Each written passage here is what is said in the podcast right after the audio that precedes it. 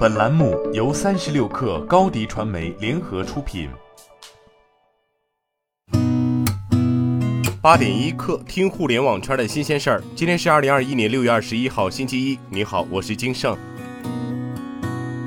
中证网消息，从华为供应链公司获悉。目前，该公司已经收到华为 Mate 五十手机设计方案。华为供应链公司人士表示，华为也没说要取消发布，只不过什么时间量产供货还没定。中国之声消息，二零二零年以来，新能源汽车逆势增长，今年仍然势头不减。随着产业的延伸和发展，其背后的汽车动力电池回收问题备受关注。据业内估算，最早上市的一批新能源汽车，其动力电池已经处在退役期之内。预计今年起，新能源汽车报废动力电池数量呈现逐年增长态势。到二零二五年后，每年退役电池数量增长将超百万辆级。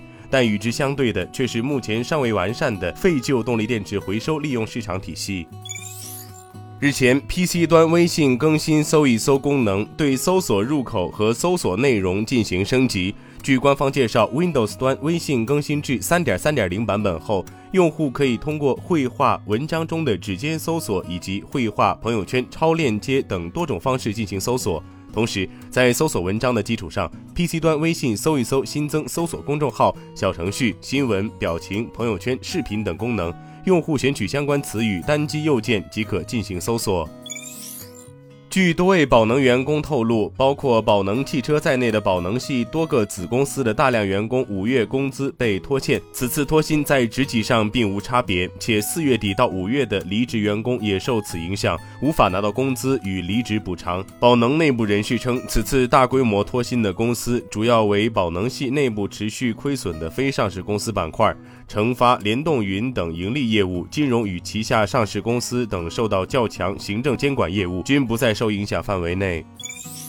由腾讯游戏和新华社联合打造、专门面向航天主题和场景研发的数字记者小郑，昨天正式亮相。小郑将承担起载人航天工程、行星探测工程、探月工程等国家重大航天项目的现场报道任务。据官方介绍，该数字航天员采用的是腾讯游戏旗下 Next Studios 的制作管线和实时渲染技术。小郑的制作团队由 Next Studios 的十五名研发人员组成，其中包括 Siren 制作团队的核心创始成员。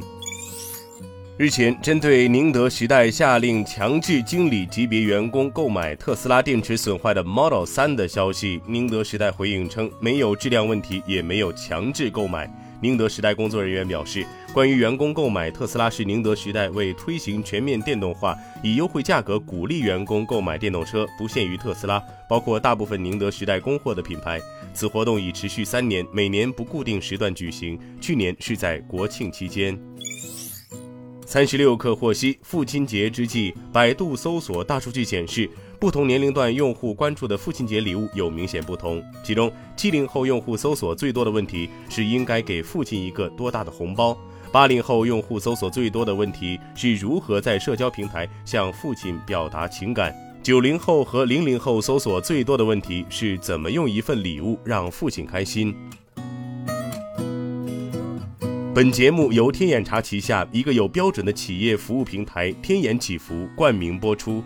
今天咱们就先聊到这儿，我是金盛八点一刻，咱们明天见。